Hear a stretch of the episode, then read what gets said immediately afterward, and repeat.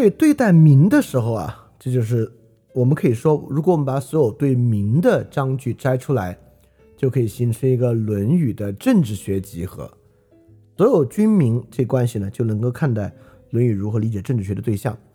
那么对待民以及如何论述民呢，就与君子和小人不一样了。民是没有被当作坏人看待的，但他却是非常有特点的一个论述对象。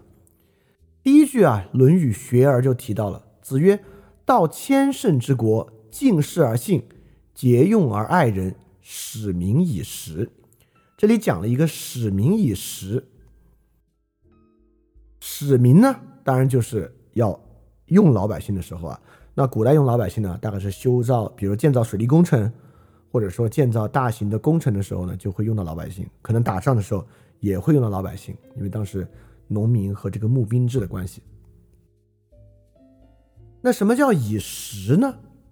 也就是说，最简单来讲啊，就是因为当时的人民的构成，大多数是以务农的人为主，也就是说。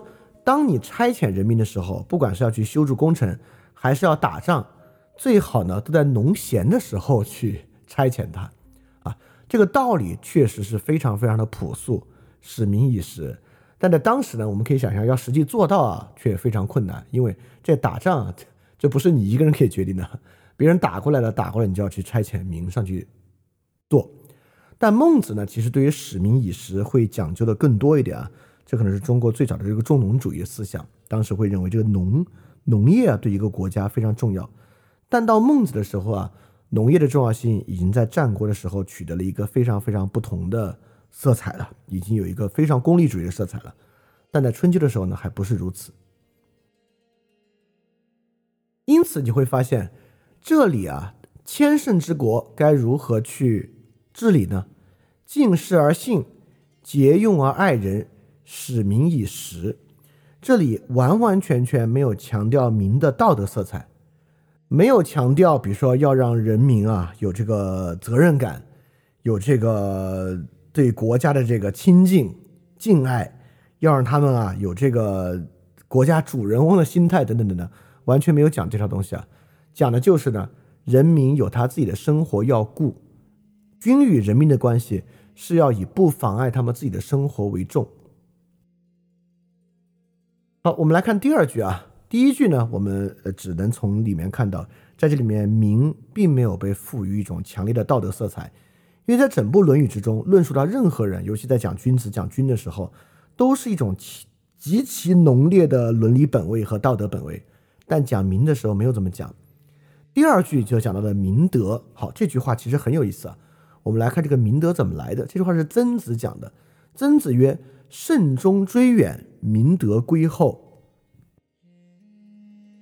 什么叫慎终追远呢？慎终啊，就是指君王谨慎的对待葬礼。什么叫追远呢？就呃，就是祭礼。你看，葬是新的人逝世叫葬，什么是祭呢？就是过去逝世的人叫祭祀。就君王啊，谨慎的对待葬礼，在祭祀远古祖先的时候呢，也非常的敬重追思。这样呢，人民的品德就会变得深厚。这句话你就大略略的一听，你觉得是这么回事儿？你仔细想想，其实没有道理。为什么君王第第一啊，君王谨慎的对待葬礼，那当然是王族的葬礼，是诸侯氏族的葬礼。这里埋的人啊，跟人民是没有亲缘关系的。这个追远。要么尧舜禹三代，要么也是自己家族的人的祭礼，这个祭礼跟人民其实也没有什么关系的。难道是人民都非常在意这个君王的氏族和家族，以他们为荣耀，因此君王谨慎对待人民就有品德吗？而且啊，我们知道，在儒家所讲品德的时候。这个品德已经强烈的和礼、和仁、和让、和中道产生了关系。就算是敬重祖先，而且是敬重这个君王与诸侯的祖先，人民怎么会变得很有品德呢？在过去你能看到《论语》注本之中啊，这句话都在强调这个只要君王啊有真情实意，人民呢就会效法他的真情实意。实际上，我真的第一啊，我不认为在那个时候，君王做这种实际的仪式啊，人民都可以非常近距离的去观看啊，我觉得是不太可能的。因此，这个真情实意的外现这一步，是不是所有人民都可以轻松的看到？嗯，我觉得是未必。但这里面我引另外一个东西啊，让这句话变得可以理解。好，我们就拿这事来讲啊，慎终而追远，在中国古代君王之中啊，谁最没有这一面？谁最没有慎终追远的这一面？是谁呢？就是秦始皇。秦始皇为什么没有慎终而追远的这一面呢？是因为秦始皇当时啊，为什么焚书？非常重要的就就是秦始皇统一天下之后。特别讨厌听到周围的儒生给他说：“哎，你这么做不合古代的方法，不合过去的方法。”而他周围呢，就有这么一圈大臣在一直告诉他说：“你啊，不用去顾忌古代的方法，因为从古到今你是最伟大的君王，你没有必要去考虑过去的方法。”所以秦始皇啊，是几乎废掉了所有周礼周制。到汉朝呢，才慢慢的捡起来。他既为自己发明了皇帝这个尊尊号尊号，也放弃了周礼之中所有的帝王名号和年号的方式，称自己为始皇帝，称自己的继任者为二世，以以至于呢，要传到千秋万世。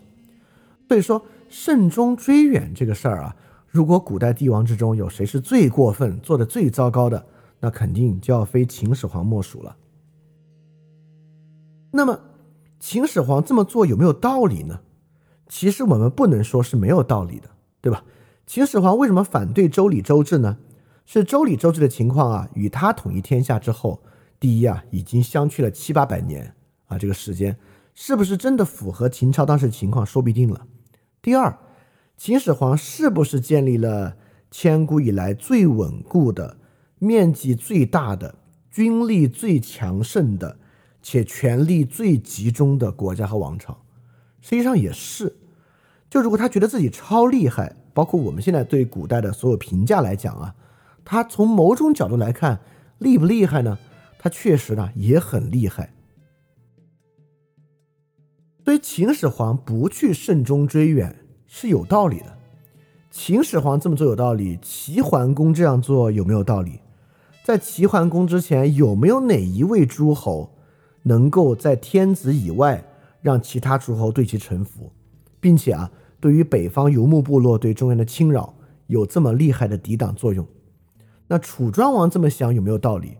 在楚庄王之前，众多诸侯有没有哪一位诸侯能够拿下如此广大的土地，能够率领如此广大的人民？那我们可以想象，如果这样真的有骄傲的资本。可以不必慎终追远了。那当时晋献公取义代沃的时候啊，就晋献公他身在曲义嘛，曲义是比当时晋国都城沃人口数量更多、更繁华的都城。他作为曲义的这个家世啊，他觉得我为什么不可以给这个沃取而代之呢？因为我实际上比他更厉害啊！啊，所以我们就有点明白慎终追远、明德后归的道理了。因为。如果君王慎终追远，就代表君王在超越某种理性，真正具有一种超出现在自己的能力和功业，崇尚过去人的某种敬。这个敬与这个理性之理啊是违背的。也就是说，在某种理性的情况之下，这种新的诸侯真的是有足够的理性去想象。我比他们厉害，是没有必要敬重他们的。那么，君王可以这么想，晋献公就可以这样想，三家分晋的三家就可以这么想，篡权在鲁国的季孙氏等等就可以这么想。那么，民一样可以这么想。哪位民有了钱之后啊，就要想我是不是也可以买个一官半职来当当呢？所以，慎终追远啊。并不是什么真情实意、真情实感的流露，它与明德的真正关系啊，在与君王慎终追远，代表君王看待礼、看待尊敬这件事儿，超出了某种判断的理性。因为就像你看，最开始我们说听众问那个问题啊，听众说尊敬固然是好事，但我只尊敬值得尊敬的人。这句话在理性之上绝对是有道理的，我绝对不会说这句话在理性上没有道理。因此，秦始皇认为我不必再遵从周制。不必再追思远古的君王，因为到现在为止，我是最厉害的君王。这点是一个有理性的判断，在这个有理性的判断之下，其他当然是没有必要去考虑的。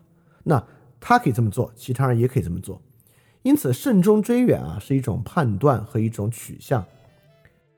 这个取向与明德后贵的关系，就是说，只有君王或者诸侯这样去做，看重、敬重、追思。超过某种理性的算计和判断，民众呢才能够去模仿他。就为什么民众非要模仿他？这个我们一会儿再讲啊。这个民众当然是有一个非常实际的方式去模仿他的。好，我们来看第三句啊。这个第三句我们之前讲过一次：“道之以政，齐之以刑，民免而无耻；道之以德，齐之以礼，有耻有格。”好，这里呢，当时我们也没有把这点拿出来讲。今天我们把这点拿出来讲，呃，是有道理的。道之以政，齐之以刑，民免而无耻，啥意思啊？什么叫免而无耻呢？就是人民啊，你用这个刑法去约束他，他呢确实害怕这个刑法嘛，他就没有这个，他他就没有受罪了，就没有受罚了。但是什么叫无耻呢？就是他没有羞耻之心。哎，我们今天会觉得，怎么会呢？对吧？一旦你有一个刑罚，有一个刑法。岂不是就是告诉了他们什么是好，什么是坏吗？什么是好，什么是坏？他们当然就有羞耻之心了。好，我们看啊，我们今天也有刑法，刑法上说啊，偷盗不好，抢劫不好，杀人不好，吸毒不好。那么我们说这个人民有没有羞耻之心呢？我们我们难道要说有吗？他们啊，以偷盗为耻，以抢劫为耻，不会。为什么？因为对绝大多数人来讲，他根本想象不到自己会去犯这样的罪。一旦他自己去犯这样的罪，哦，他立马就会变成一个有道理的事情，对吧？他就会说啊，我是因为走投无路才去偷盗的。包括之前那个所谓的切格瓦拉，就是在网上被大家戏称的那位盗贼，我们都会觉得，你看他是道义有道，为什么呢？他是为了追求自由，不愿意被资本主义工厂异化。才去偷盗的，啊，你看，我们一旦没有做一种恶行之前啊，我们都觉得当然不好了，但这不叫有耻，就是因为我们根本不知道那个错误的问题是什么，我们也绝对不会认为那个东西跟自己有关，它永远是长在别人身上的一个罪，所以说呢，你不会因此而有耻。所以，只有道之以德，齐之以刑，才有耻。这个耻是什么呢？当然啊，这个耻就是有了羞耻之心，是自以为耻。德和礼为何能让人自以为耻呢？这个耻啊，当然就是意识到一个过去自己以为是对的、自己坚持的一个事情，实际上是错的。他是为这个而羞耻。因为我们绝对不会为别人犯的罪而感到羞耻，只会为自己的问题感到羞耻。所以这句话听上去直觉上过不去，因为齐之以刑，当然就有耻了，以犯罪为耻嘛？不啊，就像我们今天的社会一样啊，不犯罪的人啊不会以此为耻啊，实际犯了呢，总有各种条件啊，那而且那个条件不是假的，人人当然很多时候就是走投无路才去盗窃啊，等等都是有可能的。对，这里耻呢，当然是认识到自己过去以为对的事情是错的，当然是最后发现以自以为义为耻这么一个事情了。好，我们再来看一句啊，就已经逐逐渐的明白这个问题了。是有人问孔子说啊：“子奚不为政？”就是说你怎么不去从政呢？孔子啊，当然孔子又也去从政了，但孔子在这里说啊：“孝为乎孝。”有于兄弟，失于有政，是亦为政，奚其为为政呢？这个书啊，就《尚书》上有云：孝道与兄弟之间的友爱，这就是为政了。也就是说，这不就是从政了吗？为什么说我不从政呢？好，这里就有个很奇怪的事情了。这个人伦跟从政有啥关系啊？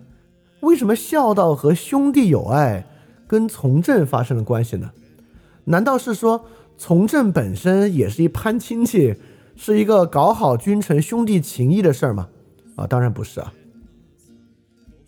就所谓修齐治平啊，没有这么简单。就是在家是搞好父母关系，在这个朝堂之上是搞好君臣关系，不是这么回事儿，而是什么回事儿呢？为何人伦事务是从事政治？因为对儒家来讲啊，我们是在人伦关系之中学会不以什么为核心，不以正当性为核心的。这是这就是为什么子为父隐，父为子隐，在人伦关系之中，我们学会哦，这个天下有比我厉不厉害、牛逼不牛逼、正确不正确更重要的事情。你得学会了这个事情，以及或者说这个事情在儒家看来啊，跟从政有最大的关系。因为人自以为义，其实啊，绝大部分时候就是在想我厉不厉害，我牛逼不牛逼，我有没有得到我应得的东西啊？我们我们发现今天在网上，很多人不管跟父母的问题还是谈恋爱的问题谈不下去啊，就是因为突破不了这一点，他一直觉得我能找到更好的。或者我现在对他好，好过于他对我好，等等等等，越想想不下去，越想想不下去，最后呢就只能一拍两散。这就是你还没有在人伦关系中学会，人伦关系并不是以公正为核心的。因此，孔子为什么说这个孝维护孝友于兄弟与从政有关系呢？也就是说，人伦关系是一个最明显的。不以公正为核心的关系，你必须在这里面实现和学会了这个啊，它与从政呢就有最直接的关联了。好，整个这部分呢，我们就来看到看到了跟民相关的一些事儿。第一啊，对于民来讲呢，孔子并不完全强调他的道德本位和道德属性和他的道德的理解与自主，在这里呢，民是一个模仿性的，民有他自己的生活要顾。并且在德行之上啊，他是以模仿君王为主，而民其实里面有个很重要的一点，就是民其实就是要在他的人伦关系里面感受到人伦关系并不以公正作为核心，这是家庭自然秩序能够给予一个人的一个重要的教诲。好，在这里呢，我们接下来再引几段啊，大家可以逐渐理解一个事儿，理解个什么事儿呢？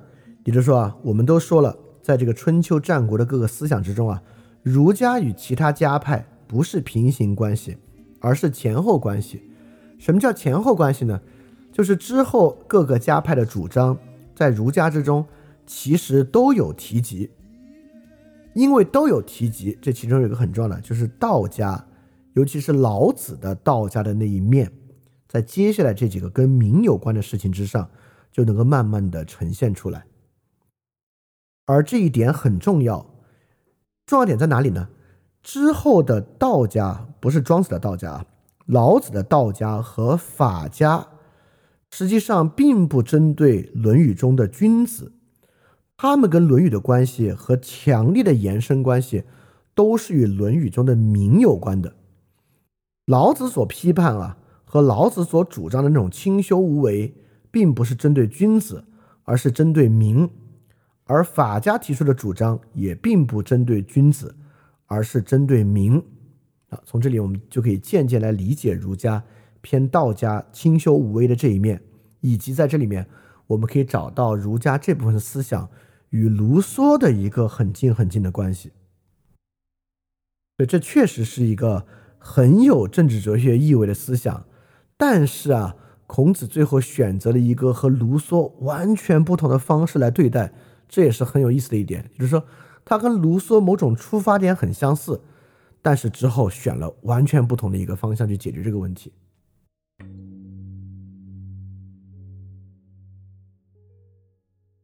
我们知道，卢梭啊，在地荣文学院有一个得奖文章，就是论这个科学与艺术啊，对人类文明到底是这个好处大还是坏处大。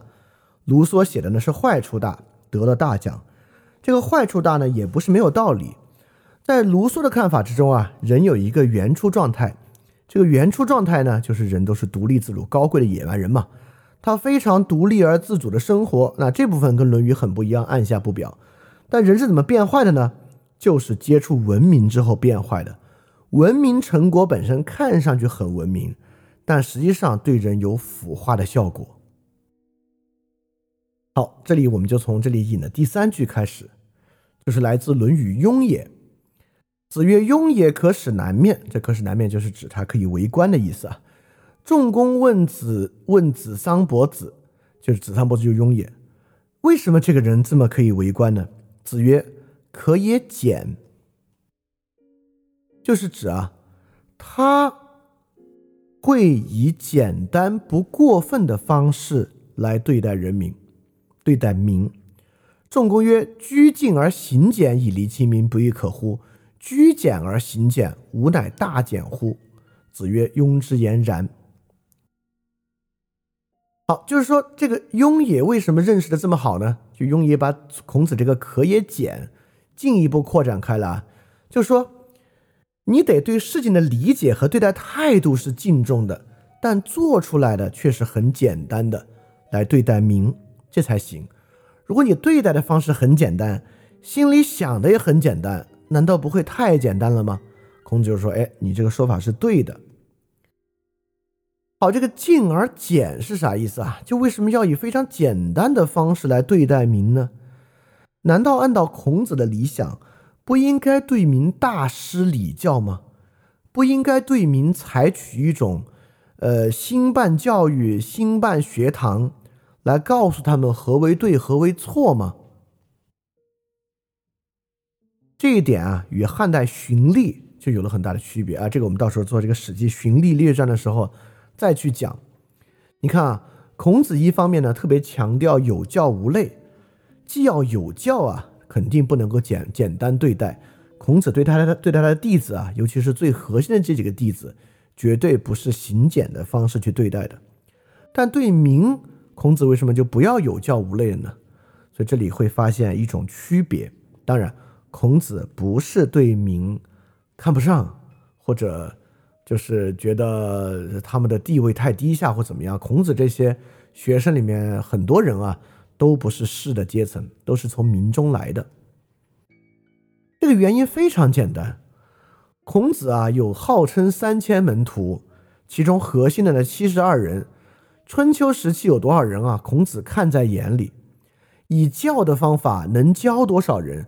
孔子心里当然非常明白，在孔子的年代啊，绝对不可能有任何方式能够让所有人都成为君子。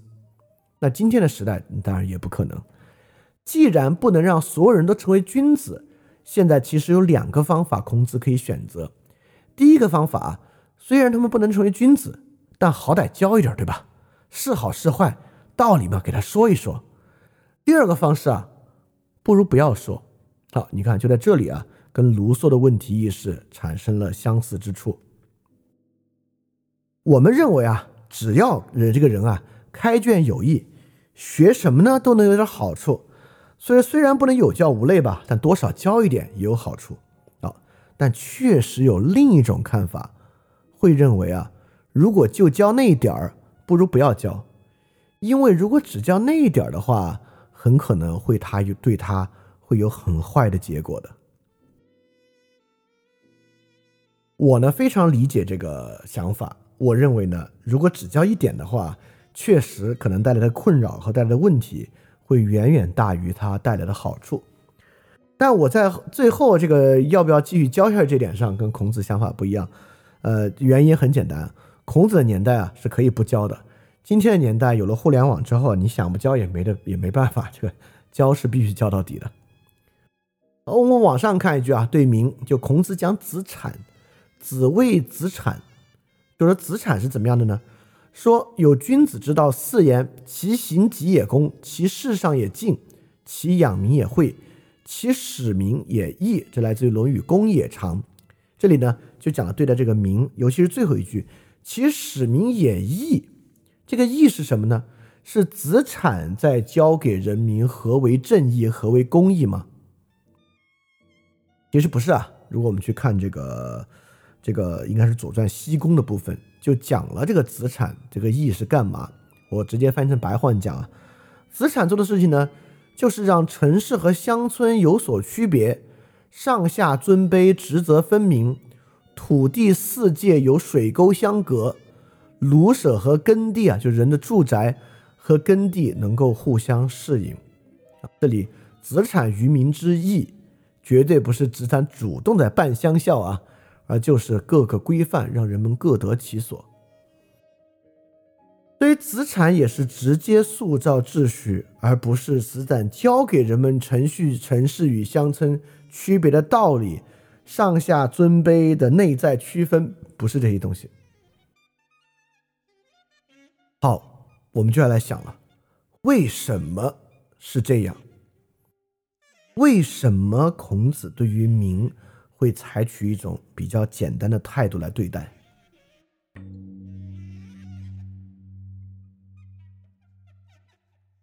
这里啊，我们立马就可以想到《论语·雍也》和泰伯中的两句与民相关的。第一句来自《论语·雍也》啊，孔子说：“子曰：中人以上可以与上也，中人以下不可以与上也。”很简单啊，就是中等天资。这里一可以译为天资，二也可以译为现在的状态。反正吧，中庸水平或者中等水平啊，或者达到一定水平以上的人，可以给他讲那些大的道理。讲那些真正重大的事情，而没有达到这个东西啊，是不可以讲的。所以这就是为什么可能没有开卷有益啊，不是说随便学点啊，怎么学都有好处的。第二句来自《论语泰伯》：“民可使由之，不可使知之。”然后这句话啊，无数儒家要给他去洗地，说这句话要翻译为“民可使由之，不可使知之”，啊，就是想想要翻译为儒家不是要搞愚民政策。儒家啊，就是要去使民有之，很明显不是啊。我们不管是看《论语·雍也》这句，还是看上面那句“要以简代之”，我们就发现啊，孔子对于民来讲啊，不认为广泛、大规模的施以教化是一件好事。但我们就要想了，这是一个愚民之道吗？这当然不是一个愚民之道。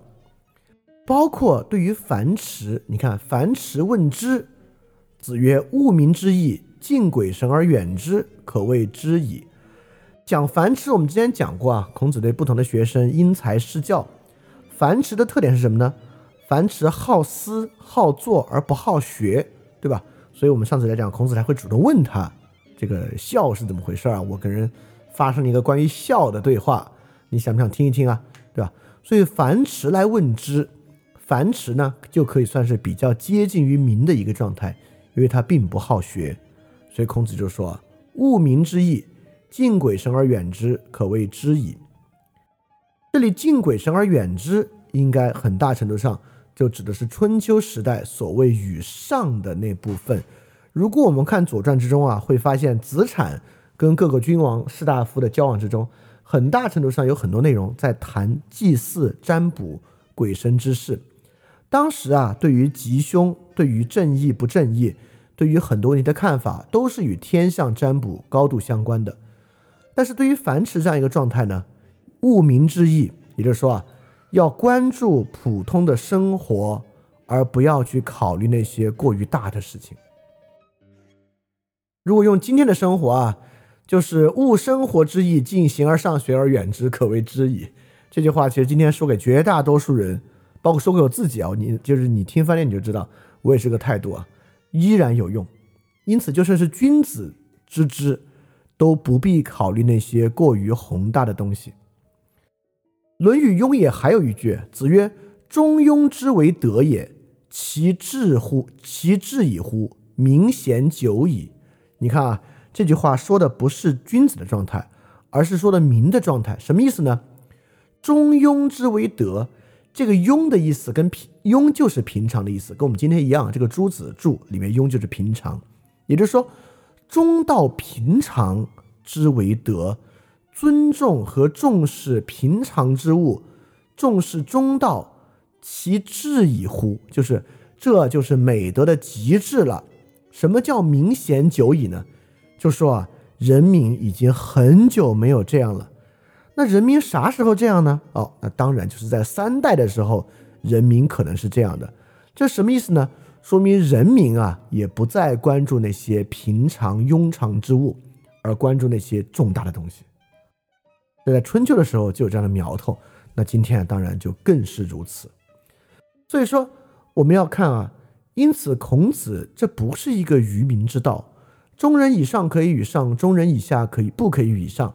或者民可使由之，不可使知之，不是要维持人民的愚昧状态，而是与上使之，去了解鬼神之事，了解生死之意，实际上是对人有坏处，而不是有好处的。这个坏处就是远离了中庸的德行。好，我为什么说今天的人会更理解这个事情呢？就是这个现象在互联网时代。表达的尤为明显，就是人们关心那些我经常在文章里写啊，就人们关心那些他们根本不应该关心的巨大的事情，离他们生活八竿子打不着的那些巨大的正义与不正义、善与恶，并好聊好讨论，在网上做这些事儿。所以说，中庸之为德也，其至矣乎？不仅明显久矣啊，在如今这个状态，民就离之更远。所以说，在这个情况之下，为什么说战国的百家争鸣，某种程度上比起春秋的儒家思想不是一个进步，而是一个倒退呢？就是进入到战国的状态啊，对于羽上之物，对于这些知，对于这些东西啊，大家就不可遏制的一扑而上，去研究、去探讨、去阐释这些东西了。所以，正是在道术为天下列的春秋时代，孔子与老子式的道家。看到了这种中庸平常之价值，所以这个是很重要的。这个不是一个愚民之道，简背后的原因，正是因为对这些的了解啊，对人和对他周围的人来讲未必有好处。对，为什么会有坏处呢？好，我们就来看接下来这几样句啊。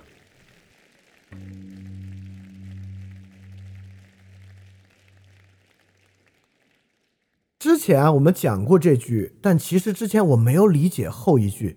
之前讲的时候，我们都说啊，这个前后句关系不大。啊，这也是我看到其他注本上写的。但今天我懂了，这句就是之前讲这个“恭而无礼则劳，胜而无礼则思，勇而无礼则乱，直而无礼则绞”这句，后面跟了一句啊：“君子笃于亲，则民心于仁；故旧不移，则民不偷。”就是君子跟亲人啊关系好，民众呢就有仁德。如果君子啊不抛弃自己的旧人，则民众呢就不会有偷盗偷窃的行为。这个我真的觉得很奇怪，为什么？就为什么君子跟亲人的关系，君子跟故旧旧人的关系，跟民众的品格有关啊？我现在其实明白了，也就是说。君子为何不睹其亲？为何宜故旧？这是有道理的。就像这个郑庄公为什么不睹其亲？为什么要疏远自己的弟弟，让其多次自行不义、自闭，又要把自己的母亲隔绝起来？郑庄公这么做没有道理吗？有道理啊，因为自己的弟弟和母亲要加害于他，对吧？为什么在这个晋国争功期间啊，晋文公的这些旧臣们要受到另外一个兄弟的疏远、责骂，甚至把他们家人杀掉呢？这也是有道理的。也就是说，人为何不睹其亲，为何疑故旧，是有道理的。今天网上很多人啊说父母是祸害，为什么父母这儿不好那儿不好？父母的那个年代的人有这样的问题那样的问题，这些不是没有道理。但是在今天，我们也知道，人一旦看到了这个，明白了这个道理，就会在他自己的生活中去模仿这个道理。当你明白了，哦，原来父母还可以这样对待子女，不负责任啊！你回头去看你自己的生活啊，是哪儿看哪儿不顺眼。你只要在网上知道了一个道理，说，哦，原来男朋友可以对女朋友这样不负责任啊，然后你回看你的生活啊，就哪儿哪儿不顺眼。这就是我们之前经常讲的一个道理啊，在这里能够得到再一步的印证。就什么叫善上智慧，恶上天真？就是你的脑子里啊多装的智慧和想法是事情如何变好，而不是事情在道理之上如何坏。因为你学了越多的事情在道理上如何坏，你回看你的生活，你就哪儿哪儿都能看到坏事儿。所以，如果君子不睹于亲，君子固就疑，肯定是有君子的道理。一旦这种道理被人看到、模仿，发现，嚯，我也有这样的问题，我生活中也有这样的毛病，当然仁爱就不见了。因此啊，老子说“大道废，有仁义”。就是这样的道理。就为什么在道家之中认为大道废有仁义呢？也就是说，只有当这些道理都退出之后，其实真正的好才留下来。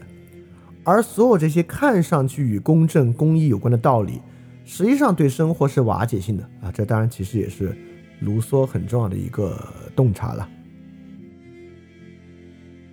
所以你看，在《论语泰伯篇》最开始啊，子曰：“泰伯，其可谓至德也已矣。”三以天下让，民无德而称焉。就是说，像泰伯这样的人啊，才是真正的有德。但泰伯这样的德性呢，人民却根本不懂，人民也不知道该如何称赞他。就是人民容易注意和关注到的，当然是以显著的功绩、功业来得到的那些东西，而不是这种隐性以消极的方法来实现的。这当然也是如此啊！就对于今天的人民来讲也一样。今天的人民啊，其实不太能理解，呃，类似于自由主义式的政府那种对社会不进行过多干涉的那个美德和不进行过多干涉的好。今天啊，不管是中国还是国外啊，人民要的都是这个社会上有问题，我们还纳了税，为什么不马上来解决这个问题？都是这样的问题。所以说，确实。知道一半啊，会到达一个有害的状态。所以孔子也说啊，尧舜啊等等，他们的德行，民无能民焉，民无能民焉。就真正的仁义啊，这些啊，人民现在所知的状态是认不出来，也不知道它是什么的。所以在这里啊，我们就能看出一种独特的儒家对于恶的理解了。这个理解呢？就与霍布斯与荀子完全不同，而与老子与卢梭大有相似。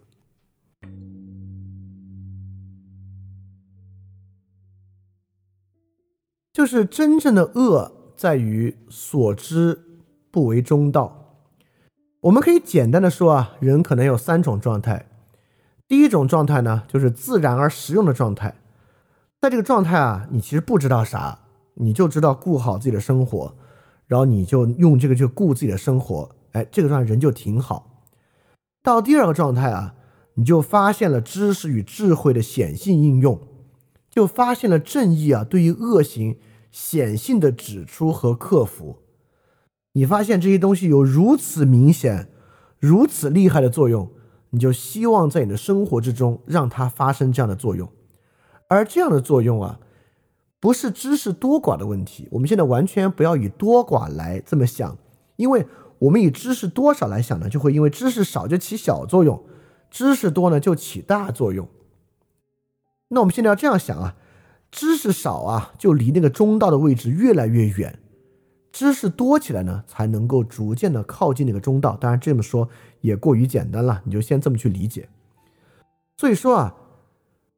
把所知和智慧的显性运用，把正义对于恶行显性的指出和克服，当做一种真正重要的事情，恰恰是一知半解情况之下那种非中道的状态。你注意啊，这里我说的不是就是半罐水摇着很响啊，呃，跟显摆这些没有关系。你可以完全不显摆，但是呢，你认为，哇，这个知识和智慧太重要了，它促使我看到了这么多的问题。那我就要说，你之所以能看到这些问题啊，那恰恰是你所知太少，这个问题才会变得如此显著。等你知道更多的时候，或者知道的更精深的时候呢，这个问题才能变得模糊起来。当然啊，今天这个社会呢，就卡在这儿了，因为这个形成了一种合谋，就这种智慧的显性运用，以以及正义对恶的显性克服，变成了这个跟自媒体的流量高度相关的一个东西。所以再往下一步呢，是从这种显性智慧运用过渡到对于实践智慧的理解和使用这一步。但往那一步啊，不管是感兴趣的人，还是感兴趣来提供和呈现的人啊，其实都是很少很少的。你今天你在互联网上能看到绝大多数内容，都是智慧的显性运用和正义对恶的强烈的宿命般的戏剧性的对抗和克服。而孔子恰恰能够意识到，这个民求之啊，或者这个中人以下状态。他一求知啊，他就要卡在这儿。而公共与政治是一个不可能大而化之的东西。《论语先进篇》有一句：“子路使子高为废宰。”就是子路啊，子高是孔子他们的一个很小的年纪比较轻的一个弟子。子路呢，当时在魏国为家臣，就把这个子高也介绍去了。孔子说：“你在害他。”子路说：“有人民，有社稷，为什么读书才是做学问呢？去做这些事儿，不就是做学问了吗？”孔子说：“你这个想法不对。”今天我们可能也会认为啊，为什么去了解这些理论才是做学问？直接了解批判性理论，不管是资本主义的批判、消费主义的批判、性别之间的批判、国家的批判、制度批判。不是做学问吗？通过这些批判理论，不是一样可以做学吗？啊，但从论从这个角度啊，就还真是不能。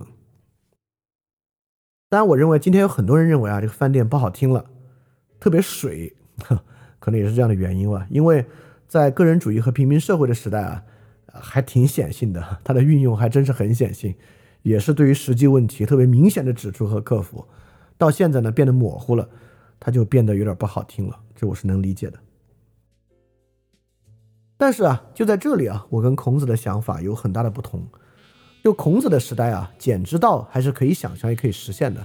就是我们我们用各种各样的方式啊，还是可以在孔子的时代去克服其他那些坏知识、治术师、修辞学家对于民的理想。在某种情况之下呢，因为当时啊，这个媒体真的是不发达，而且可能识字率也相当相当的低，所以在当时啊。让这些坏思想和坏知识铺开，其实还挺简单的，啊，用一些，呃，就如果你让他们不去，不让这种坏知识下大力气推广的话，其实都应该能遏制得住。哦，但今天已经不可以想象啊，今天已经完完全全不可能了。有互联网之后，所以今天呢，可能我们不得不面临一个更难的状况吧，就是要必须让这个所谓的知啊，能够推进到第三步。不然就会卡在第二步这个状态之中。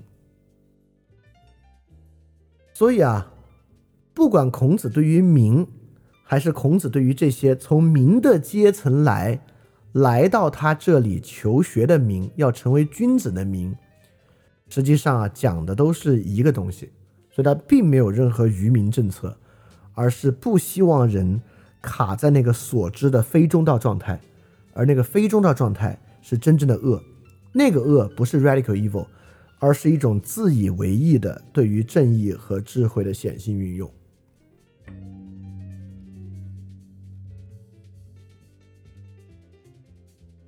因此啊，孔子一直强调的呢，就是在这些庸常的事情之中，能够看到超越性。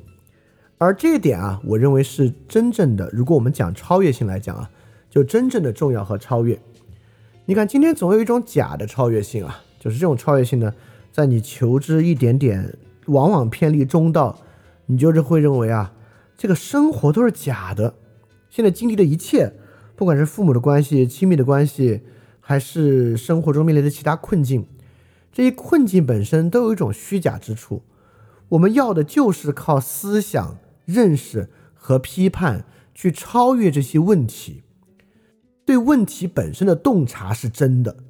只要你意识到了问题，意识到了某种虚假性，你就在啊这个阳气求证的过程之中了。因此，生活中的问题总是包含了某种虚假，靠思想揭开其虚假，能够知道下一步这种所谓认识论中心主义的真，就是这种假超越性，这种思想卡在非中道的状态。这个东西很明显啊，导致人进入一种极端的属己之物和属己之美的状态。这其实就是认识论中心主义的害处啊，就认为世界的一切会凝结在自己的认识和理解的坏处之中。所有这些呢，就会导向对于自己的认识和理解的极端宣扬和喜爱，导向对于这种属解之物的爱，不管这个属解之物是感受啊，是正义啊，还是什么样的东西吧。所以，当仲弓问仁的时候啊，孔子才会说什么是仁呢？出门如见大兵，使民如承大祭。就是说啊，你出去做普通的事儿和工作的时候啊。就像会见极其重要的宾客一样，你与这个人民接触、交流、处理他们事务的时候，就像做那种最重要的祭祀。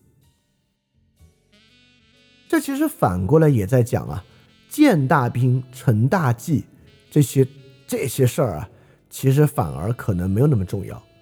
就这些日常的东西啊，其实包含了真正重要之处，因为啊。我今天在网上又看到别人的一句话，就说到这个仪式感啊和这个照片对生活的重要。他就说这个仪式感和人的回忆，就有人说啊，其实这个人啊还是要多给自己生活创造一些仪式感，多给自己一些记录，因为啊，你到老的时候啊，其实回想起来，人生中值得去回忆的时刻，也就是那两三个最高光的时刻。啊，这两三个高光时刻呢？就如同一种见大兵成大祭的状态。但是今天很多人去到一个 却有非常仪式感的地方旅行啊，也就是像是办，其实跟举办一个祭祀也是蛮像的。所以只有能够在日常起居、在平常中庸之事中看到重要性和超越性，这个才是真正的超越。因此才能做到“重公问人”这句“在邦无怨，在家无怨”，能达到这种无怨的状态。你为什么能够无怨呢？那对于伦，对于儒家来讲啊，你无怨的原因当然不是因为降低了期待，对吧？你觉得人生不过如此啊，所以没什么怨言，当然不是了。你当然是在这种事情中发现了它的重要性，所以说这个是儒家能够提供的那种超越，是一种真正的在生活之中的超越。所以啊，我们才发现最重要的那句在《论语》之中，就是颜渊问仁，孔子才会给颜渊说：“克己复礼归仁。”一日克己复礼，天下归仁。哎，这个问题啊，我们还是要回到那一点。孔子啊是非常，就是在各个弟子之中因材施教的。为何和仲弓所言？因为仲弓是一个比较追求这个世俗功名和政治事务参与的人，要给他说出门如见大兵，使民如承大祭，而给颜渊说要说克己复礼呢？因为。颜渊啊，是一直跟着孔子，并不像子路和子贡他们，对于当时真正辅佐君王做家臣有那么多想象的一个人。而在《论语》之中，所谓讲到心法的这一部分，更多的有有就有一个这个章节啊，是颜渊反过来教孔子呢。所以可见颜渊啊，是对于自己的，如果用用我们今天话说啊，颜渊是对于人的内在状态，是比起其他弟子更有追求的一个人的。颜渊很某种程度上有点像一个斯多格主义者，或者某种程度上也有点像我们今天的一个人对于自我的那种自由和道德追求的那个状态。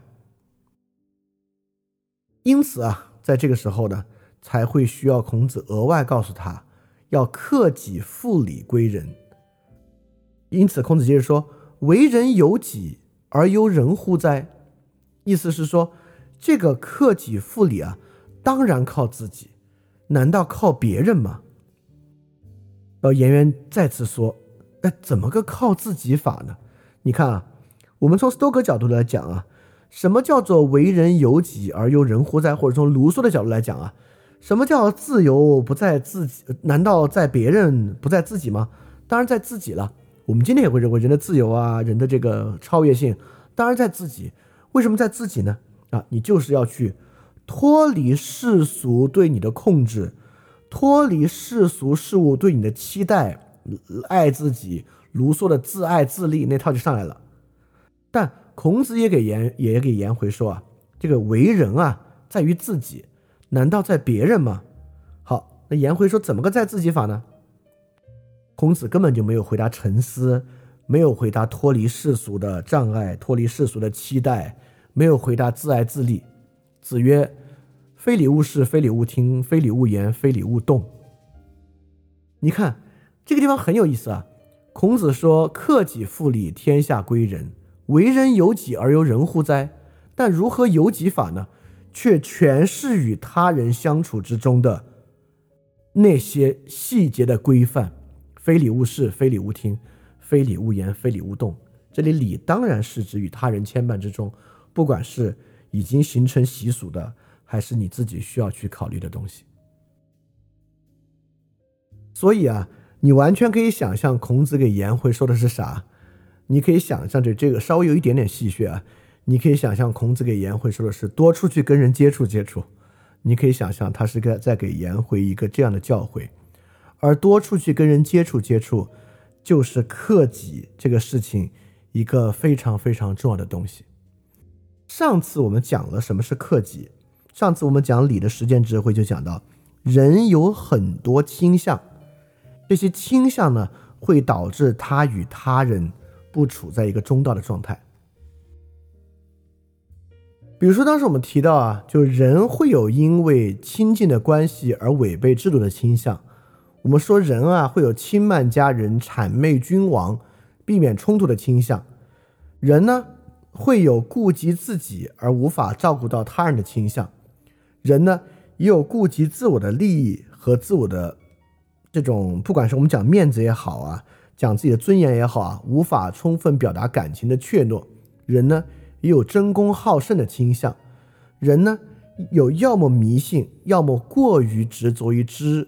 而自持的倾向，等等等等啊，人有按照要求反应而无法流露真诚的倾向。所谓克己啊，就是克掉人的这些倾向。当然，在今天这个部分啊，就讲到这个人在这个自以为意的环境之中，当然人也有一个很重要的倾向，就是人把自己想到的和自己已知的，把自己已然产生的判断，超出实践，超出与他人关系的构筑。直接认为这是正义的，这是公正的，这是好的这样的倾向。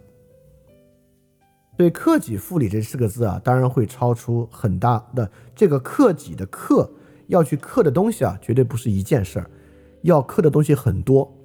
但复的东西呢，却是一个方向，就是复礼。复为什么呢？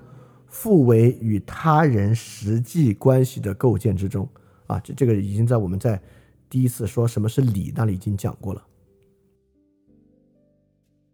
当然啊，我觉得孔子啊也不会认为靠他自己整个春秋的环境就可以得到改变。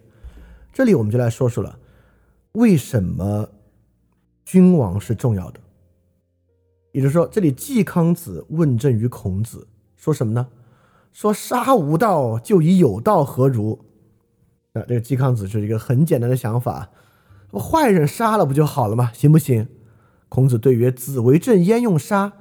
子欲善而民善，君子之德风，小人之德草。草上之风必厌。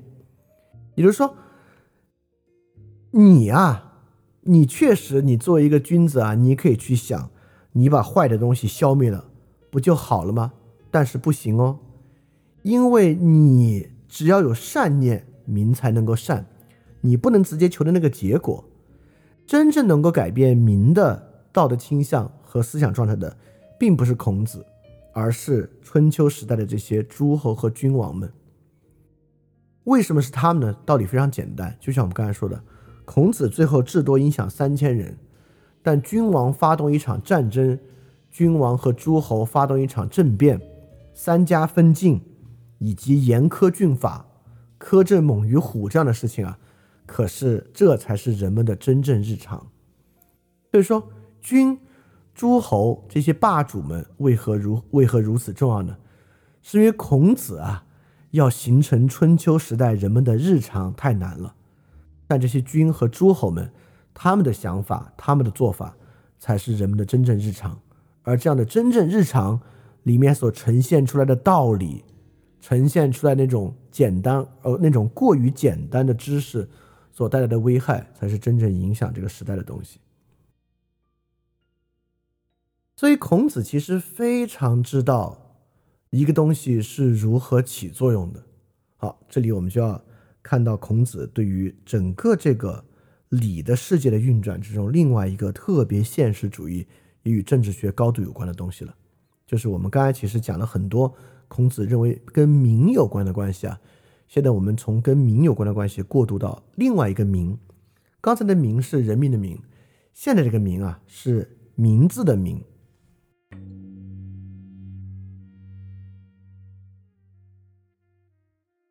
你看孔子啊，有一句很迂腐的话。这个迂腐啊，不是我们说的，是子路说的。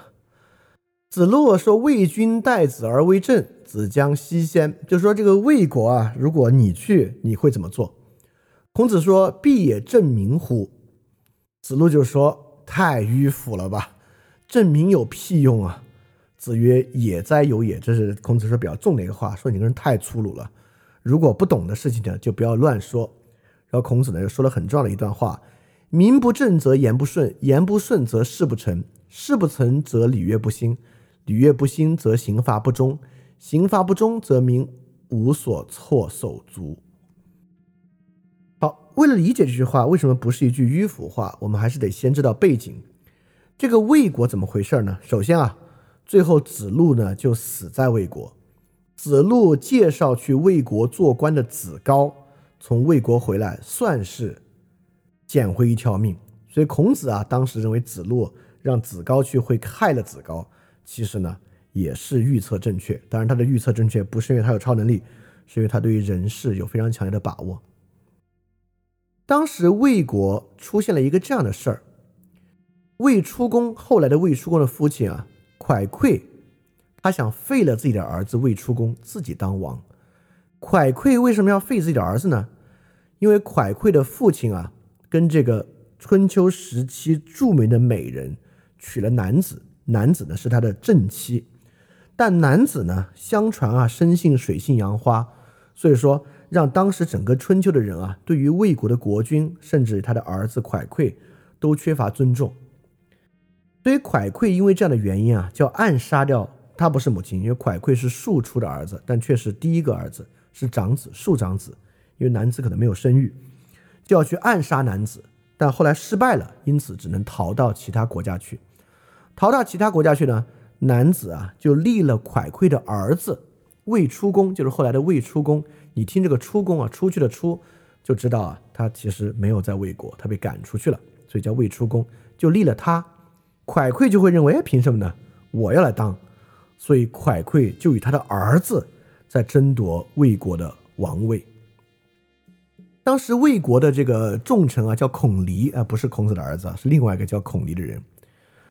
而子路呢，就是这位孔离的家臣。蒯聩最后发兵啊，劫持了孔离，让这位魏国忠臣啊，被迫参加废黜这个魏后庄公，就是男子丈夫的这个政变。所以子路是因为这个原因牵扯到里面，最后死的。子高呢，也是因为这样的纷争逃了回来。你看啊，蒯聩呢要以暗杀的方式来纠正问题，因为他不得不，对吧？他肯定劝不了他爸来罢黜男子，因此呢，他为什么要杀男子呢？看上去也不是没有道理，甚至不是争功争宠，而是啊想剔除男子对于他们这个家族这种不利的影响。当然啊。后来蒯聩认为，哎，我做了这么好的事情，为什么不能当王呢？你要说有没有道理？有点道理，对吧？为什么我做了这个事情，最后是我儿子要当王？没什么道理哈。你看，在这里就能看出，在春秋历史中，蒯聩与公子申申的区别。蒯聩的老爸，与公子申申老爸可以说是犯了类似的错误。公子申申老爸犯的错误还小一点呢。公子申申呢，就既没有想跟自己的父亲解释，也没有想去暗杀骊姬，对吧？没有想到这样的方式，但蒯聩却用了这样的方式。用这样的方式是怎么样？为什么就不行呢？不行的原因啊，就在这里，因为你没有这样的名，你做这样的行为，为什么必须暗杀？因为杀掉自己父亲的正妻啊，这实在不是一件名正言顺的事。我们就沿着孔子的话，用蒯聩的例子来看：名不正则言不顺，什么意思呢？如果这事儿啊是蒯聩的父亲啊，就是魏后庄公要罢黜掉自己的正妻，应该是可以的。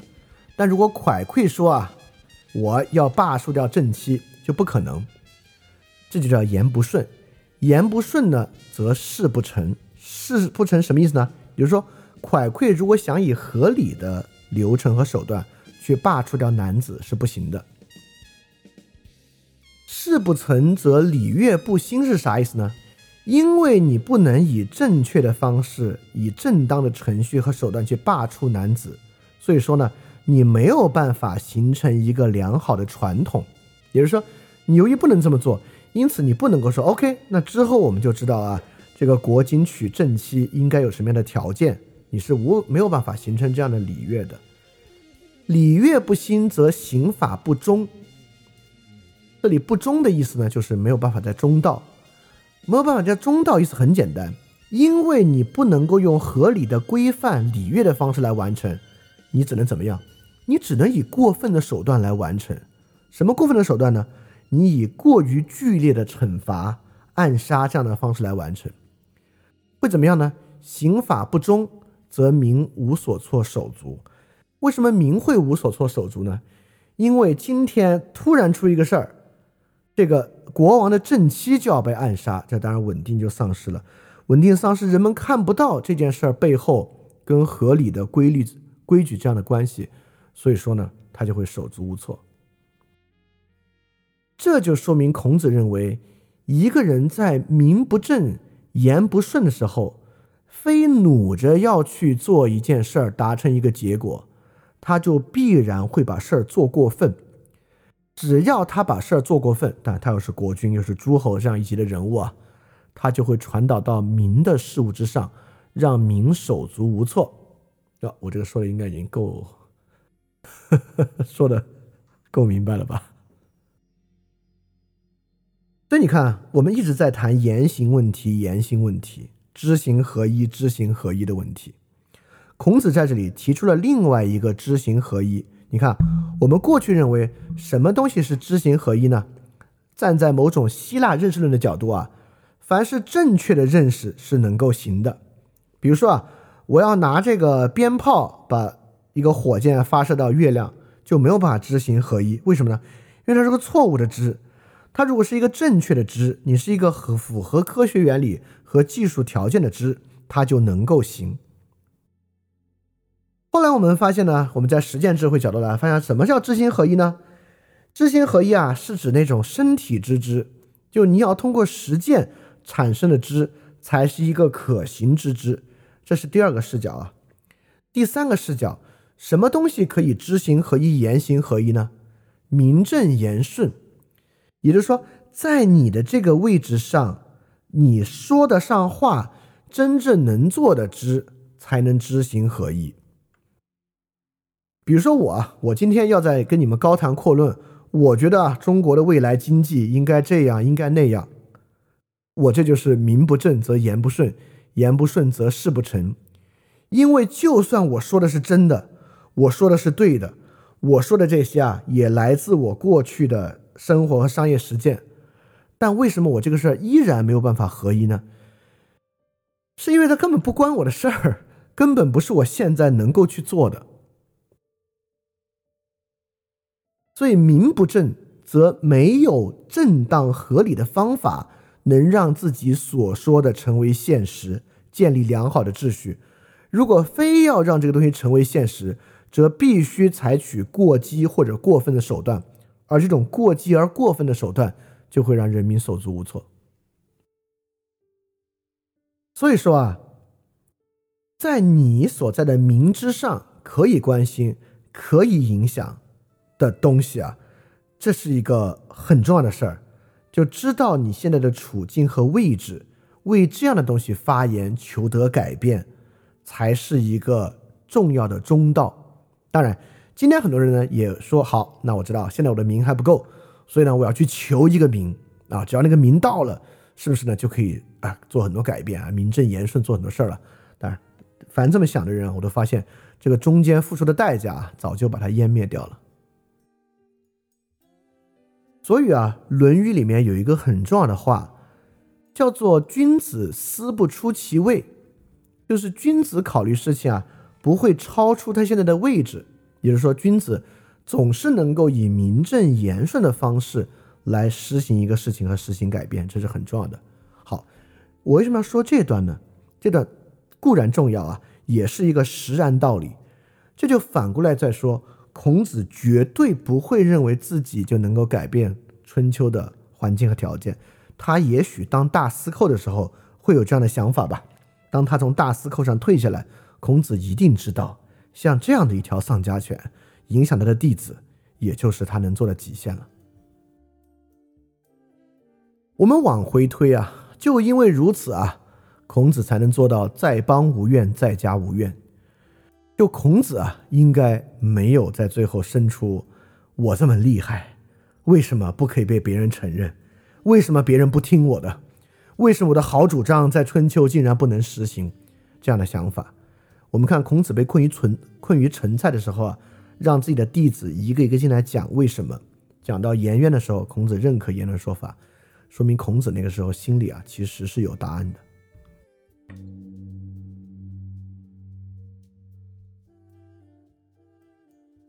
所以你看，既然有名，其实就叫做有差异。什么叫不思出其位？那既然有思出其位，那这个位置呢，就有位大位小，人与人之间呢，就有实际差异。孔子没有发出感叹：“王侯将相宁有种乎？我为什么不可以去当王？因为后世不是称孔子为素王嘛？我为什么不可以当王，影响更多的人呢？”啊，可见儒家并不讲究绝对平等。儒家不是一个讲究绝对平等思想的，这个其实是很尊重现实的。首先，这就不是一个绝对平等的社会。在在在孔子的时代也如此啊，在我们今天的时代也如此。这个民的体系既有存在，在这个民的体系之中，有人就能够对很多实际的事情产生影响，有人的影响力大，有人的影响力小，这些呢都是实然存在的。其次，我们即使是说，哎，今天这个社会并不绝对平等，不代表它就合理啊。那我们就要问，那你能想象一个什么方法可以让绝对平等的社会降临呢？这个绝对社会平等降临的基础又是什么呢？在什么情况之下，我们可以想象所谓这种平等的，就是墨家要的那个状态呢？所以，儒家我们为什么从前面推推推推推，要推到名正言顺这个问题之上？以及子不思出，君子不思出其位的问题啊，就是儒家确实不强调平等，儒家特别尊重既有的人与人的差异，以及在这个差异之上构成秩序。你看，我们就要说到儒家与卢梭的区别了。在卢梭那里啊，卢梭想的是，嗯，这个社会制度对于人啊。是一个很大的影响，影响了人的自立与自爱。所以说，在什么情况之下人才是完全自由的呢？那就要社会上的人形成这个 common will 公共意志。对，卢梭版的社会契约不仅仅是一个基于普通权利的社会契约，更是一个需要所有缔结社会契约的人达成某种共通性、平您平等啊，这是卢梭最爱讲的。结成绝对平等的公共意志的过程，每个人啊需要抛弃的东西啊，比霍布斯的社会契约还要再多。每个人达到那样的一种抛弃，才形成一种在意志上的绝对平等。这样的绝对平等呢，实现了一个良好有序的社会。当然，很快法国人啊就帮卢梭实现了一次这个理性至上教啊，就是这个罗伯斯比尔。立马就给卢梭试了一下，什么叫做在公共意志之上达到绝对平等？哇，那真是一个极其残暴的社会。所以孔子也看到了一样的问题啊。孔子看到这个问题呢，就是说啊，这个人啊，确实所知不足，所知不求中道，会带来很大很大的影响。怎么解决这个问题呢？恰恰不是要人放弃自己的意志。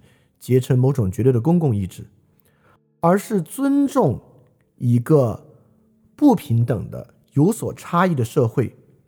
把这个差异放在什么呢？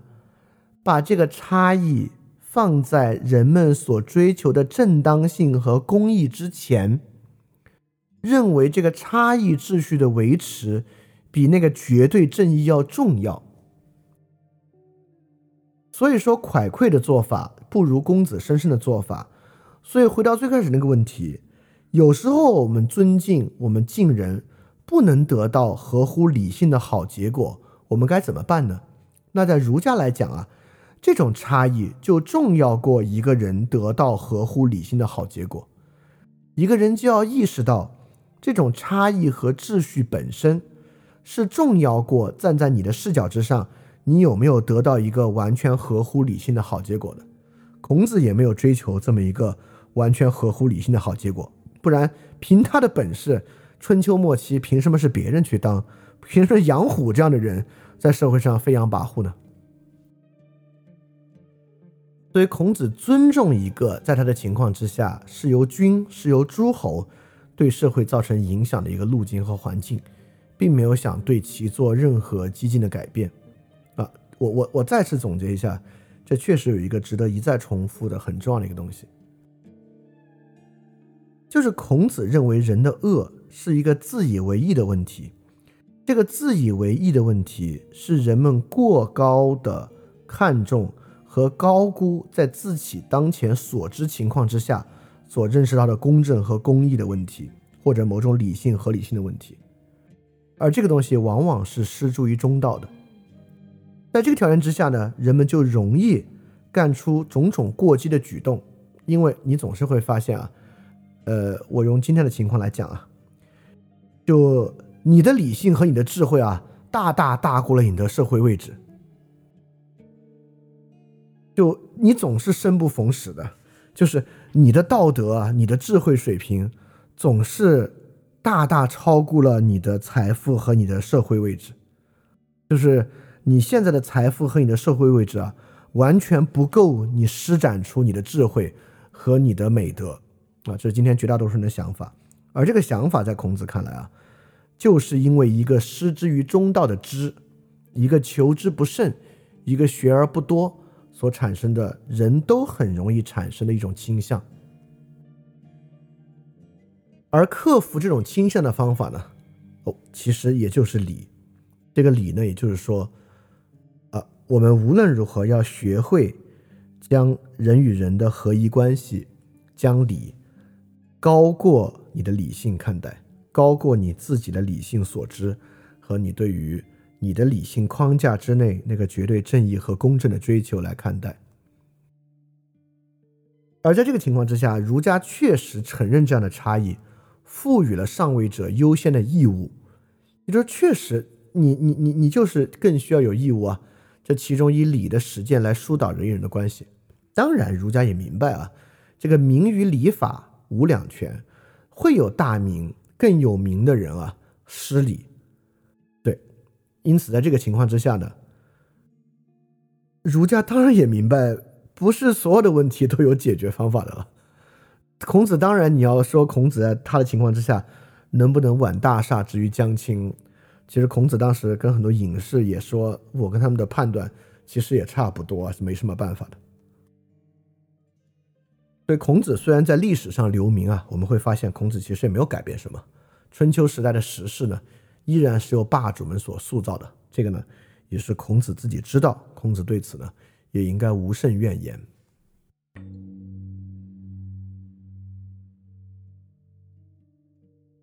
所以我们总结一下儒家的公共哲学，或者说儒家的政治哲学，就儒家认为秩序的损坏啊，根本性的呢，并不在于人的自私，不在于人的欲望，不在于人的放纵，在于人的另外一种自然状态。这个人的自然状态呢，是人的好义。就人啊，一旦知道一点点，他就会好义。他相反，他无私，他追求正当性，他自以为义。我们怎么用一个后天的制度和秩序？去限制这种人的自以为意和好意呢？我们就要遵循一种传统，这个传统包含了一种等级差异社会。我们要认可一种等级差异秩序作为超越义的共识。只要我们能达成这个共识，我们就可以限制我们自己的好意。啊，这个呢，我刚才已经论证过了。你不仅应该去尊崇或者更加尊重对这样的传统更只有保守的态度，我也要说，你也没办法。就尤其是今天啊，你说你要激进的改变这个传统，你你你，how 对吧？而且在这个情况之下呢，我们回到孔子啊，在一切日常实践之中呢，要以人与人的关系视角来看待公共事务，我们创造性的去做一些礼的实践。来实来实现人与人之间的良好秩序，而我们也明白啊，如果真的这个秩序形成一种很大的礼乐的构成，它一定是要仰仗于明之上位者的主动方能形成的。就靠用孔子来讲，用孔子的角度和角色来讲，靠士的阶层，用今天的角度来讲，靠知识分子是不行的啊。但这绝不代表知识分子啊要与上位者与虎谋皮。在一切条件之下，都要想办法与上位者与虎谋皮，这样的想法是不存在的。当然，你可以想啊，这是个春秋的想法，在今天已经过时了。你说为什么过时呢？因为这个东西对我们今天的生活没有什么可指导的。那我特别想问你，那你的啥对于今天的生活是有可以指导的？什么是可以解决今天的问题的？我觉得是没有的。就实然当然不是以一定能解决问题作为前提条件进行的。那相反，我认为。这个在今天，尤其在今天互联网情况之下，体现的如此明显啊！儒家这个原初思想，呃，并不过时，也依然能够为今天其实给予很多启发。所以一定要明白这个过程啊！我们是以一个很类似自然法的角度，呃，来来来阐释了儒家这个想法。就人有一种自以为意和好意的自然状态，因此我们怎么用一种人造秩序去秩序去补足它呢？就是我们要。创造一个遵循传统，以尊重人与人之间的差异和差异之中人与人的关系的角度来覆盖我们对于所谓公正和公义的认识和理解。就我们站在我们自己的视角，那个东西可能没有这些重要。这绝对不代表啊，我们对于任何社会上的不公就要出现一个袖手旁观，认为啊这不就是差异吗？完全不是这么回事儿啊。这跟今天有个很大的转变，就是这个社会上的任何不公啊，都不是靠找出坏人和消灭坏人的方式解决的。这个我真的认为，在在我做的那个写的文章啊，和所有的做事侠机制之中体现的尤为明显，就是让这个网约车系统内的司机啊有更好的生活，不是靠砸碎网约车体系带来的。让中国的这个病人啊有更好的药，不是靠彻底颠覆和改变中国医保体制带来的，就是现实问题的解决，不是善对恶的克服啊！我觉得儒家的这个想法，在承认差异的现实条件之下，找到一个实现路径，往往在真实实践中才是真的更有实践性的那个。把任何社会问题天然的想做我脑子中的善。要去克服社会中那个恶，其实这就是孔子说的那个问题，就人很容易产生那种自以为意的倾向，所以这这个在今天真的完全不过时啊。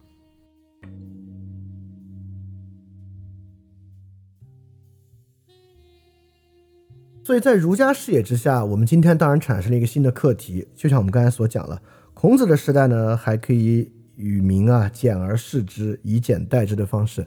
在今天呢，已经不可能了。在互联网的整个大环境之下，就是所有人被快速推到那个所知甚少、自以为意的状态，已经不可逆的发生了。所以说，今天人一旦进入到公共环境，成为公共人呢，就被放到那个位置之上来了。所以很多乱象呢，也是借此产生。所以，怎么样使所有的公共人啊，超越自以为意的藩篱啊，进入我们之前讲过那个每个人都成为公都成为知识分子的危机？那期所讲到的问题啊，实际上那期我们我们已经讲到了，就是公共问题会有一种合理性的诱惑，人们会忍不住这个合理性诱惑去相信一些过于简单的东西啊，这个在今天就一再发生。而你会发现啊，今天什么叫所有人都成为知识分子呢？也就是我们当时就讲到啊，这是一个过去从未出现的状况，就是有大规模的流动阶层，就像春秋战国时期的游士和士的阶层一样，而恰恰这些流动的阶层成为社会的中间阶层。也就是你可以想象，在今天类似于中国社会啊，什么样的阶层是不希望流动的？第一，最高的阶层，他们已经占据了那个少有的可能最富有的位置啊，他们没有什么可可流动的；要么就是最穷的阶层，还在农村里以这个务农方式生活，或者城市里面，呃，很低层的体力劳动者，他们是甚至无法想象所谓的流动吧。但其他人在社会之中呢，都有某种实现实物质状态流动。或者某种阶层意义上的流动，而这些流动的阶层呢，恰恰就是大大摄入进入公共环境、塑造公共环境的阶层。这些阶层里面，越多的人可以实现某种中道的认识，越成为这种具有真正中道和中庸认识的人呢，这个社会就可能在他们自己的位置之上变得更好。啊，我觉得这个今天我在看理想发那个文章啊，呃，我我没有因为要做这个节目，那文章写成那样，那文章是一个很独立的基于互联网的思考。但跟今天这些内容啊，真的是丝丝相扣。我认为，在讲完完全全一样的事情，其实就是在讲我们怎么能够超越自以为意，来在公共共识的塑造之上有一种新的策略。所以说，在今天这个大环境之下，我们真的也可以在这种原初儒家的思想之中去重拾来自于中国文化的突破精神，就不是有点希腊那种在个体认识论意义上的自我救赎。和自我自由，啊，就是中国文化的突破精神，就是能够突破大家各自的自以为意的状态，在社会失序的过程之中，以这个人伦方式的重塑来筑路，而不是拆路。就是批判性的方法当然是拆路，但中国文化的突破精神，它既不追求斯多葛意义之上的自我救赎和自我自由，它更强调在人伦关系之中为人伦关系筑路啊，这是很重要的。所以我觉得今天的人。可以在儒家思想中重拾这样的精神。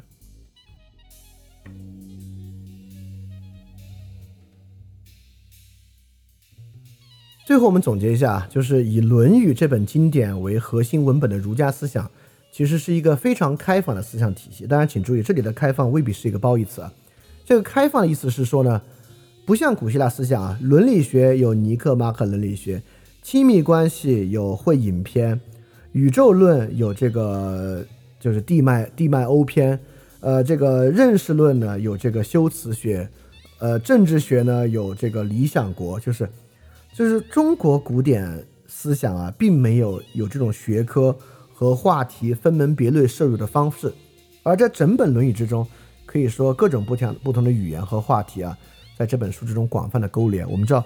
《论语》各个章节，什么公冶长啊、雍也啊、子路啊、季氏啊，也就是取这一章第一句话的前几个字啊，并不代表这一章本身的意思。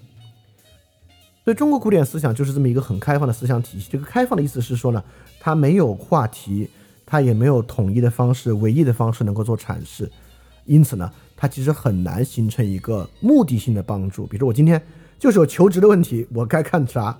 我今天跟我女朋友不对付，我该看啥？是没有很对应的帮助的，但这个但这种方式好也好在呢，这个统一的文本啊，整个儒家思想的方向性与气质非常非常的明确，而这个方向性的气质呢，可以说啊，它就是一个理之学，一个克己之学，克的是啥呢？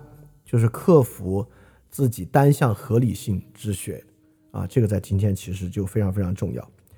OK，所以，我们对于儒家这个原初思想啊的阐释，在今天这个儒家思想的政治学和公共性这部分就到这里。然后从下期开始呢，我们就开始讲战国的史实，我们就离开思想史，进入中国史，来讲战国中国这个环境发生了什么大的改变。在这个大的改变之中，为什么我们就要说，为什么孔子的很多想法在当时快速过时？当然，没有任何关子可卖啊。就是孔子复兴周礼那一套的想法，在战国所有周礼要着力的环境啊，尤其在君王与诸侯这一层的关系之上，在诸侯与家臣这一层的关系之上，快速变得毫无可能性。这也是催生出其他诸子百家提出新想法的原因。但我不得不说，其他诸子百家呢，就缺乏孔子这样的气度和思想的深度，提出的很多东西呢。确实能够更能够应应运出战国时事但比起儒家思想，绝对不是进步，而是倒退啊。我们到时候也会逐个为大家介绍。呃，我也不敢说逐个，因为家派很多啊，什么什么农农家，我估计不会讲，就主要的呢给大家讲一讲。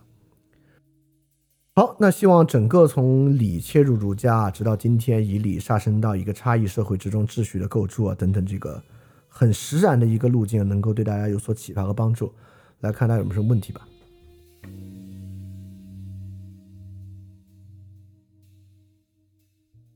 我这里先补充一句啊，我觉得今天这个内容啊，可能最难大家理解和接受的，就是中间第一个那个结论。就是孔子认为民或者说人吧，就成为君子以前，都会有一个倾向，就是这个倾向呢，会容易自以为意。这个很多人可能会认为，这是基督教的东西，你非要掰到孔子这儿来？对，这个我就强调一下那句引用啊，就是《论语雍也》那句：“子曰：中庸之为德也，其志矣乎！明显久矣。”啊，就是这个地方啊。包括中人与上，中人以下不可与上，民可使由之，不可使知之。包括他与樊迟说：“物民之义，近鬼神而远之，可为之矣。”就整个部分，尤其是最开始说雍也那句：“中庸之为德也，其志以乎？明显就矣。”就那一页，整个这部分，我认为孔子是表达出了很明显的这个倾向的啊。因为如果不是这样理解的话，那孔子所讲的就是愚民政策了。那我认为孔子。你就看《论语》其他部分啊，孔子是不可能有愚民思想的。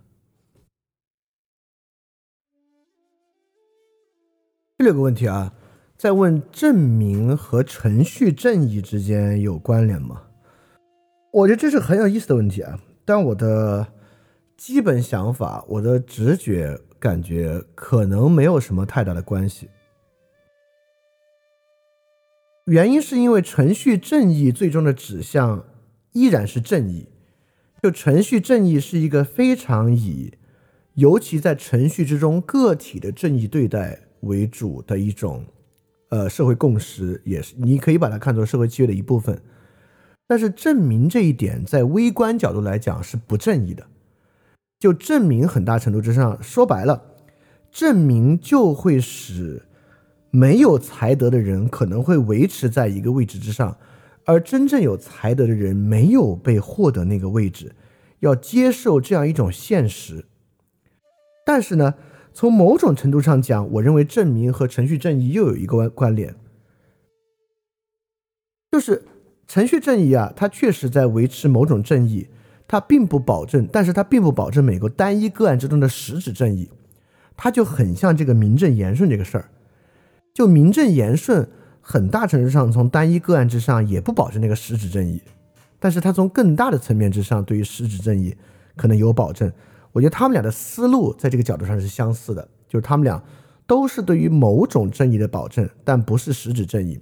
只是说明的这一点可能离正义的想法要更远一点。我们不如说明的想法离秩序比较近，离正义比较远。明所担心的是秩序的丧失。但程序正义可能更担心的还是过程中某种正义的丧失。好，这里有个问题啊，问题很好啊。他说放在今天，儒家这套想法可以以去等级化的方式实现吗？如果可以，有什么思路吗？如果不可以，为什么不可以？我的基本想法是。呃，跟古典的贵族制社会相比啊，今天的社会就是一个超级去等级化的社会。这就像我们之前节目讲的，是一个平民主义社会。平民主义社会已经很去等级化了，但儒家的思想在其中的摄入，我会认为不太可能有去等级化的使用。原因是因为什么呢？原因是因为儒家当然非常关注实际的人与人关系，在实际的人与人关系之中，就像我们刚才说的。民与差异那一节，我们讲的，这不是一个绝对平等的社会。民的体系既有存在，这个民的体系既有存在，就是呈现在在我们的实际生活之中，人与人的关系不很多时候不呈现为平等关系。比如说，在子女赡养父母的时候，当然，子女赡养父母的时候，并不能追求完整的平等，是要以父母为先。在公司之中，在一个层级化的社会之中。层级地位比你高的人，在某种程度上就是在获得一种更大的尊重的资源和关注的资源在其中。而儒家本身所要的，就是在如何认可这么一个等级或者呃表层不平等的情况之下，能够形成一种对等关系在其中。所以，我认为儒家社儒家思想的平等化运用可能比较难。但我还是要反过来讲啊，儒家社会不追求从一个中心权力处获得秩序，那是法家的想法。儒家思想更希望从微观、自下而上的获得秩序。自下而上的微观实际人际关系，很大程度上就并不是绝对平等的。比如说啊，夫妻关系其实呃在法理意义之上是绝对平等的，但是在一个家庭内部却不是。就比如说夫妻两个人对于家庭的实际金钱和财产投入。某很大程度之上，当然，我们我们当然可以说啊，人应该做到一视同仁，不去计较这些。但实际上，这当然会对人与人之间形成影响了。所以说，某种应然意义上的平等，其实也没有那么存在。所以说，在这个意义之上，我还是想说这个霍布斯跟孔子的关系啊，就儒家确实是在一个不去等级化的、承认差异的基础之上构建人与人的秩序，但是。在这个差异之中，不是单向性的，在差异之中的人际关系依然是双向的。这个双向不是对等的，但是是双向的。在一种霍布斯的权力关系之中，才容易变成单向的啊！这是我一直想讲的。好，这个这这个问题啊，这问题好几个，我一个个说啊。第一个问题说，实践智慧的意思是不是考虑如何让人们对价值追求的行为达成共识？不是，实践智慧有很多不同的意涵啊。但是根据我们上期节目，儒家如果儒家的礼是一种实践智慧这样阐述的话，儒家的礼的实践智慧是指在不同的境况和关系之中达成良好的人伦关系的智慧，就是。你在不同的环境之中，能够让人伦关系的实践符合理，也就是符合人与人实践良好秩序的这一点。而这个良好秩序是靠这个静，是靠态度外现实现的。所以在儒家这里，实践智慧指的就是人伦关系的秩序实现，它不止价值追求的共识，跟这个完全没有关系。好，第二个问题，孔子所说的。是不是牺牲一些个人对自己价值观的追求，以换取人际秩序的和谐？不是，为什么不是呢？在孔子这里啊，我们并不是在做这个 trade，也就是说，我们并不是在一个境况之中说好，现在啊，我在价值观上退一步，妥协一步，以换取人际秩序的和谐，而是在孔子这个想法之中，你呀。跳出了价值观的视角，你就没有再坚持价值观视野看这个问题啊！这点我真的挺推荐你看看。我今天再看一下这个文章。我今天看了一下这个文章，讲的就是怎么把个人价值观那点洗掉，在洗掉那点的基础之上，不不是在所有时候啊，只是在公共讨论中把它拿掉，拿掉的情况之下来取得共识。所以这并不是在要做一些退后和妥协，而是换视角，换掉的这个视野之中没有价值观追求这个事儿，或者就像约之以礼，在换掉这个视野之中，你很不重视价值观追求这个事儿，啊，这是很重很重要很重要的一点啊。第三个问题啊，礼的追求比自由平等更加的实然。是不是因为它建立在传统基础之上，更不容易让不同的人有不同的理解？嗯，不是，呃，它为什么会更实然呢？我我个人认为啊，是因为，呃，用维特根斯坦角度来讲，理这个玩意儿是很可经验的。什么意思呢？自由啊，自由这个东西啊，是一个很其实随意性比较高的概念。我完全可以说。我虽然在矿井中工作，但是我的心是很自由的。有各种各样的原因，你可以说啊，因为我呃热爱煤矿，因为我要为什么做贡献都 OK。平等啊，当然也有各种各样的想法来实现平等，但礼不太具有想法的任意性，不是因为它建立在传统的基础之上。是因为它建立在人际的实践之中。因为什么呢？因为你自己说了不算。就比如说，我跟我爸的关系好不好，这事我说了不算，我爸说了算。比如我跟我女朋友关系好不好，这事不能由我单方面由想来定义，说我觉得特别好。只要他说他觉得不好，那这个人际关系的现实性和实然性，我就不能简单的说那是他理解的错误啊，就不能这么讲。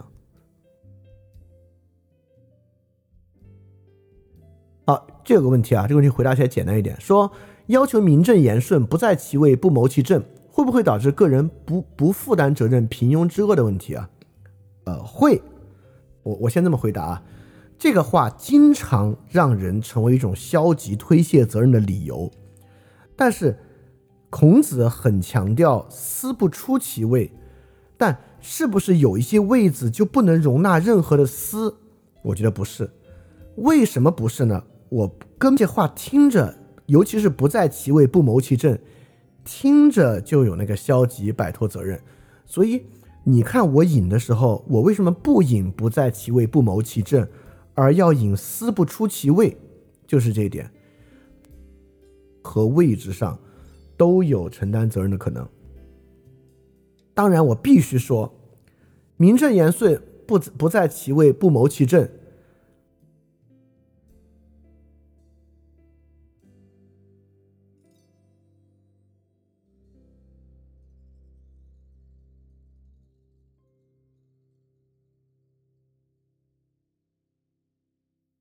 不在其位不谋其政的结局是不谋，思不出其位还是要思，只是不出其位而已啊。所以说，儒家思想当然容易被理解为这个，而且只要推行这个思想，就会有人说：好，差异社会，我是底层，我不管，会出现这个问题的。但我认为，我们不能说因为会出现这个问题，所以还是要 radical evil 的对抗，那那那更不好，那尤尤其那个也不真实，好不好两说吧，那都也不可能。这个问题很有意思啊，说缺乏对于人本身的关怀，例如高更这样抛妻弃子啊，缺乏道德感做出来的艺术，真的能体验出某种人性之美吗？还是我不该将艺术理解为关于人性的东西？呃，这个问题我觉得威廉斯给的批判更好啊。威廉斯给的批判是道德运气，也就是说，高更抛妻弃子啊，被视为是一种好的追求，不是因为他追求的是艺术，是因为他成功。如果高更抛妻弃子啊，搞到最后他也没成功，他也没做成，庸庸无为，那五六十岁还不被人戳脊梁骨戳死？所以高更行为的道德感根本不来源于行为本身的性质，而来源于运气，因为他成功了。所以高更这个东西能证明，并不是艺术追求本身有某种合理性。但相反，一个母亲很关心她自己的家人和孩子，但真的因为种种社会原因，导致她就是没有足够的金钱治疗她孩子的疾病，导致她孩子死亡了。但她一直兢兢业业的关心，我们不会因为这个结果的运气反过来说这是一个失德的行为。所以，我认为这两者是能看出区别的。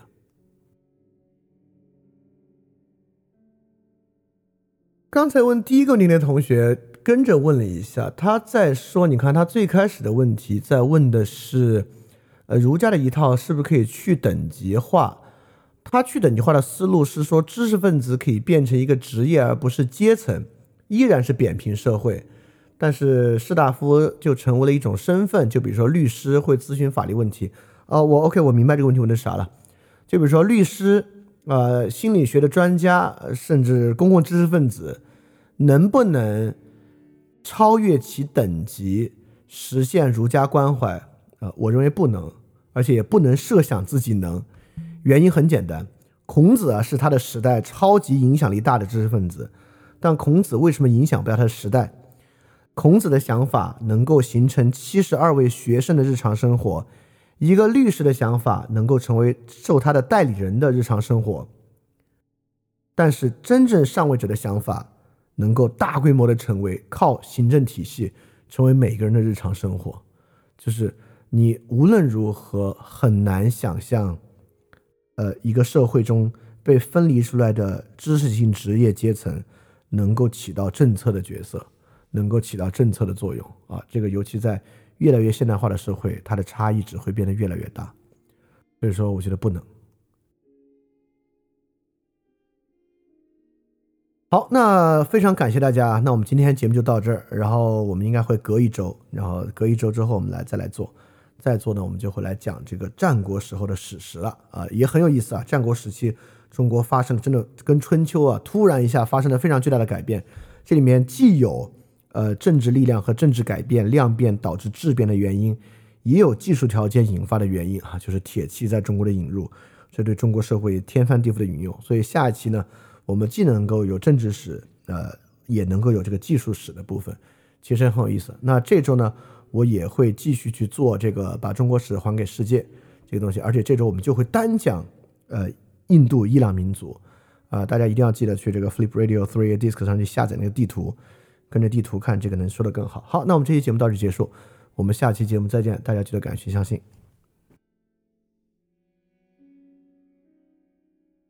非常感谢你收听本节目。如果希望每周一加入微信群，跟我们一起学习，提出问题，看到每次分享的 keynote，可以微信添加“想借 Joy Share”，想借的拼音 x i n g j i e，Joy Share j o y s h a r e，并说牛津通识读本，就可以被我们拉入群中，每周一起学习了。欢迎你来。